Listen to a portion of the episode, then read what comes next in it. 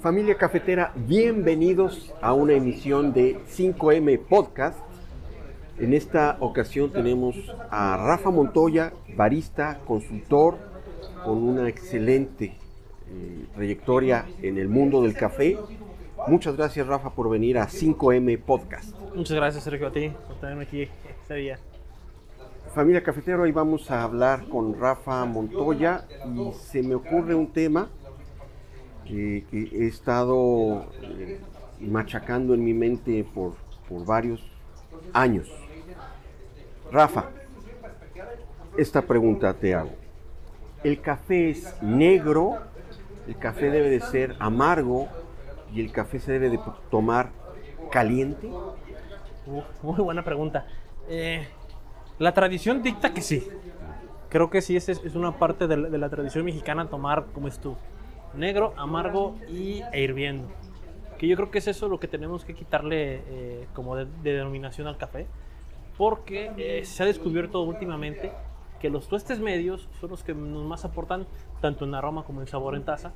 Entonces podemos encontrar muy buenos sabores en muy buenas temperaturas y no precisamente eh, siendo negro, amargo y caliente.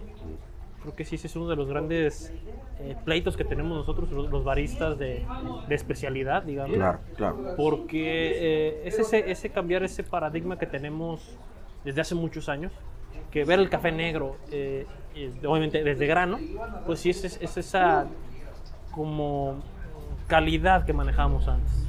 Entonces ahora que estamos viendo que es totalmente diferente. El, el café negro es por una sobre, un sobretostado, ¿no? Sí, y o sea, también eh, un, un, método pues, que, que, no te arroja una taza tan limpia. Exacto, por ejemplo, uh, tener un, un, café sobretostado, ¿qué nos va a suceder? Eh, un sabor muy amargo, un color muy oscuro y pues la temperatura pues depende también cómo lo sirvas, ¿no? Entonces, a final de cuentas creo que sí es, es muy importante eh, saber un tueste. Hay eh, eh, métodos que te dan una, una, taza muy, muy cristalina, ¿no? Eh, tenemos en, taza colores este, rojizos, este, ámbar, ¿no? Que, es una, ahora sí que en, la gama de colores, pues prácticamente del otro lado de, del negro, ¿no? Sí, precisamente creo que con esto lo que nos topamos ahora, eh, precisamente con gente que tiene ese tipo de, costumbre de ver ese café, que cuando le enseñas un método diferente y que lo ven de un color maple, lo ven color eh, quizás hasta tipo cerveza, eh, bueno, oscura por así decirlo, sí, sí, sí, o colores como dices tú, tintos, colores eh, ocres, pues sí se quedan de, oye, pues esto me va a saber a, a agua de calcetín. Pero ya cuando lo prueban y que realmente entienden el proceso que tuvo el grano para llegar a esa taza y a ese color, creo que ya le dan ese tipo de valor a, a, al sabor del café.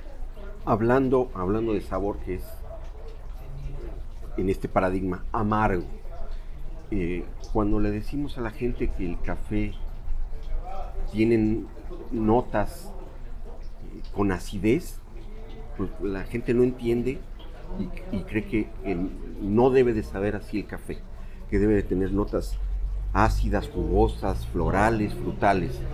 Eh, esto, esto tú como, como barista, tú como consultor, ¿cómo tratas de, de, de romper estos paradigmas a, a, la gente con la que le ofreces café y le ofreces tu consultoría? Eh, principalmente yo creo que hay que quitarnos esa, esa idea de, de, que la acidez es mala en el café. Mm. Eh, es algo complicado porque eh, nosotros como, como mexicanos, eh, nosotros escuchamos ácido y automáticamente nos relacionamos con el limón. Sí. Eso es un eh, concepto muy básico. Entonces decir que ah, es que tu café trae acidez, lo que lo que piensas amargo, eh, vas a ver gastritis. muy feo, gastritis, mm. sabor a limón pasado, eso es lo que nosotros conocemos como acidez. En mi experiencia personal sí busco eh, cuando se le ofrece una taza especialidad a alguien que apenas va conociendo, es más bien platicarle lo que trae el café. No definirle el perfil como ácido, amargo, dulce, sino más bien hablarle de los, de los perfiles que puede traer. Claro. Que en este caso puede ser, como tú has dicho, eh, solo sabores, perdón, eh, sabores eh, florales, frutales.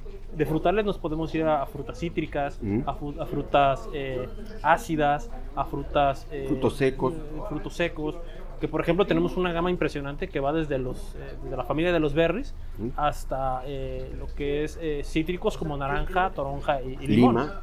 lima, que a final de cuentas los tres son cítricos, pero eh, su intensidad es muy diferente. Con sus matices. Exactamente, una toronja pues, obviamente es mucho más astringente que una naranja, aunque los dos manejan acidez. Y tomando el tercer punto, caliente, hirviendo, o sea, quiero que, me- que el café que voy a tomar en la mañana me queme la lengua. Sí, eh, bien es cierto, el, café expreso, el método de la máquina expreso sí te va a arrojar cierta temperatura, pero también hay eh, métodos eh, de filtración donde pues, el café que se, que, vierte, se vierte a la taza no está tan con esas temperaturas. No, precisamente, eh, bueno, ahora ya que hemos eh, conocido un poquito más de, las extracciones y temperaturas, eh, creo que es muy bueno eh, tener esa- ese conocimiento de dejar, eh, dejar enfriar el café. ¿Con qué logramos con esto? Pues que sabemos realmente qué perfiles trae el grano. Porque no es lo mismo tomar algo muy caliente, algo tibio y algo muy frío. En esas tres etapas, pues el- el- cualquier cosa, ya sea café, sea eh, vino, sea alimento, te va a saber muy diferente. Claro. por ejemplo, probar un huevo recién cocido a un Mm. huevo que ya tiene 4 o 5 minutos de estar servido. Te lo tomas, te comes el sándwich de huevo en el lonche y pues... te- caray, Exactamente. ¿Qué me dio mi mamá?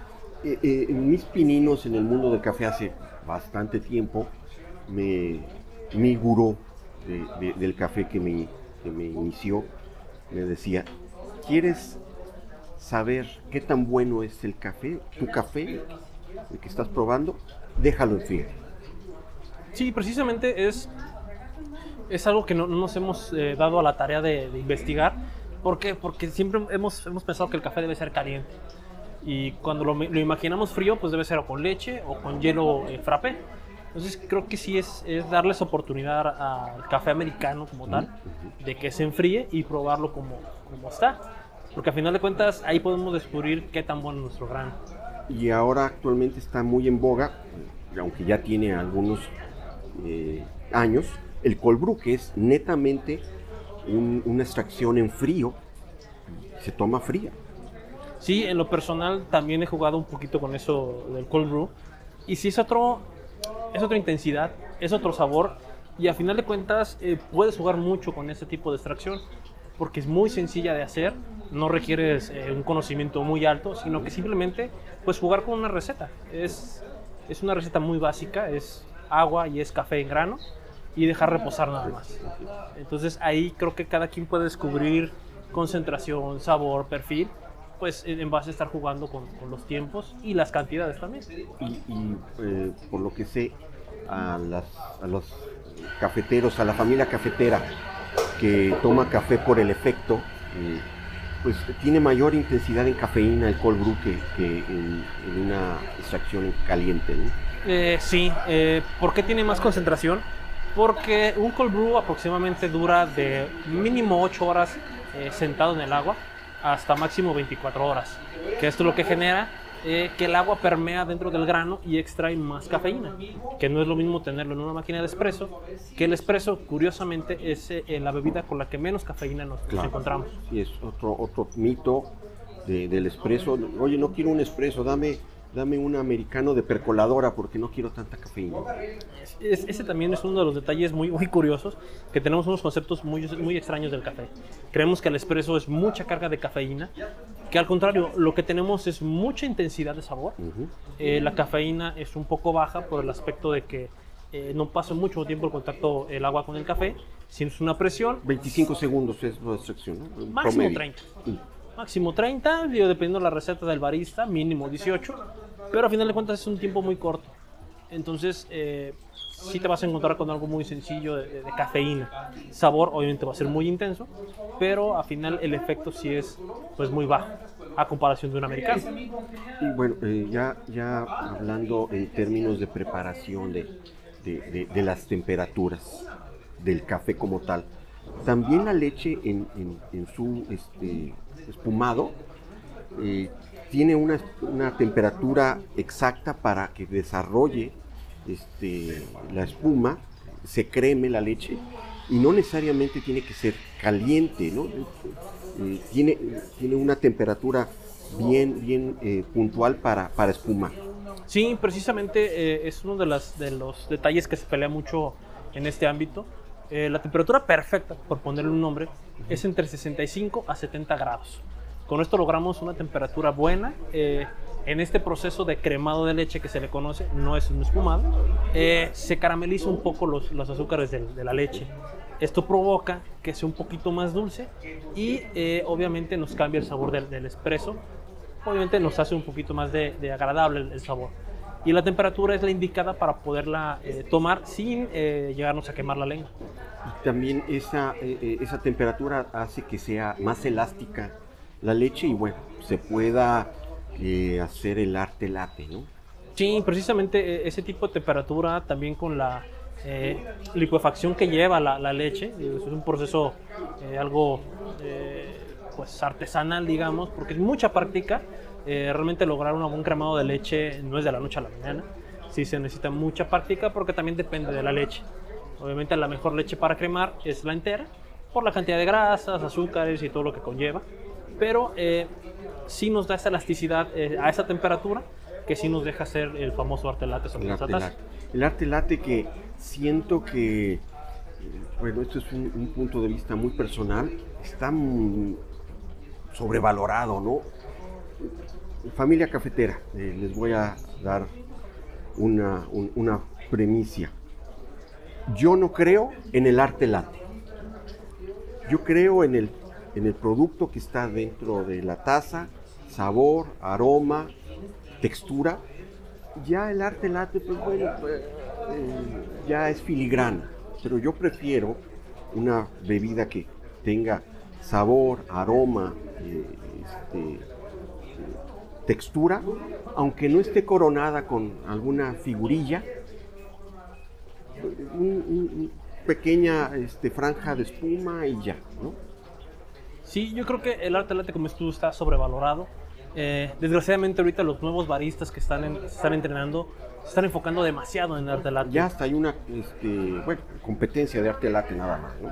Donde no, no, no tomamos en cuenta sabores, este, perfil, nada más pues, una competencia Visual. visual y nada más de, de, este, de- de arte pictórico, ¿no? Sí, precisamente es, eh, digo, no tengo nada en contra del, del arte latte, a final de cuentas es una disciplina, valga de ser barista, pero es una disciplina, digamos, eh, visual nada más, como Claro, dices tú, claro, o sea, no nos agrega ninguna eh, propiedad en la taza, eh, solamente más que se ve No bonito. te hace la bebida. Sí, o sea, no, no hacer la bebida. Y desgraciadamente ahorita los nuevos baristas eh, están, están enfocándose mucho al arte latte. Están descuidando mucho Extracción. extracciones, calidades de leche. eh, se complican mucho porque, ah, es que cremo mejor con, con, este, Leche con entera. leche entera o cremo con, con almendra. Cuando realmente un buen cremado de una leche, eh, eso es lo importante, que esté bien cremada. Si puedes o no puedes hacer un dibujo en una taza, pues creo que eso queda ya en segundo término. Porque en lo personal prefiero, como dices tú, que me entreguen una taza, a lo mejor la típica mancha al centro con su orilla eh, de, de café, que tener un buen eh, dibujo y que el café realmente no sea eh, protagonista. Claro, claro. Solamente en lo visual y no en los otros sentidos. Rafa Montoya, muchísimas gracias por acompañarnos en esta emisión de 5M. Gracias, familia cafetera, por escucharnos. Hasta la próxima.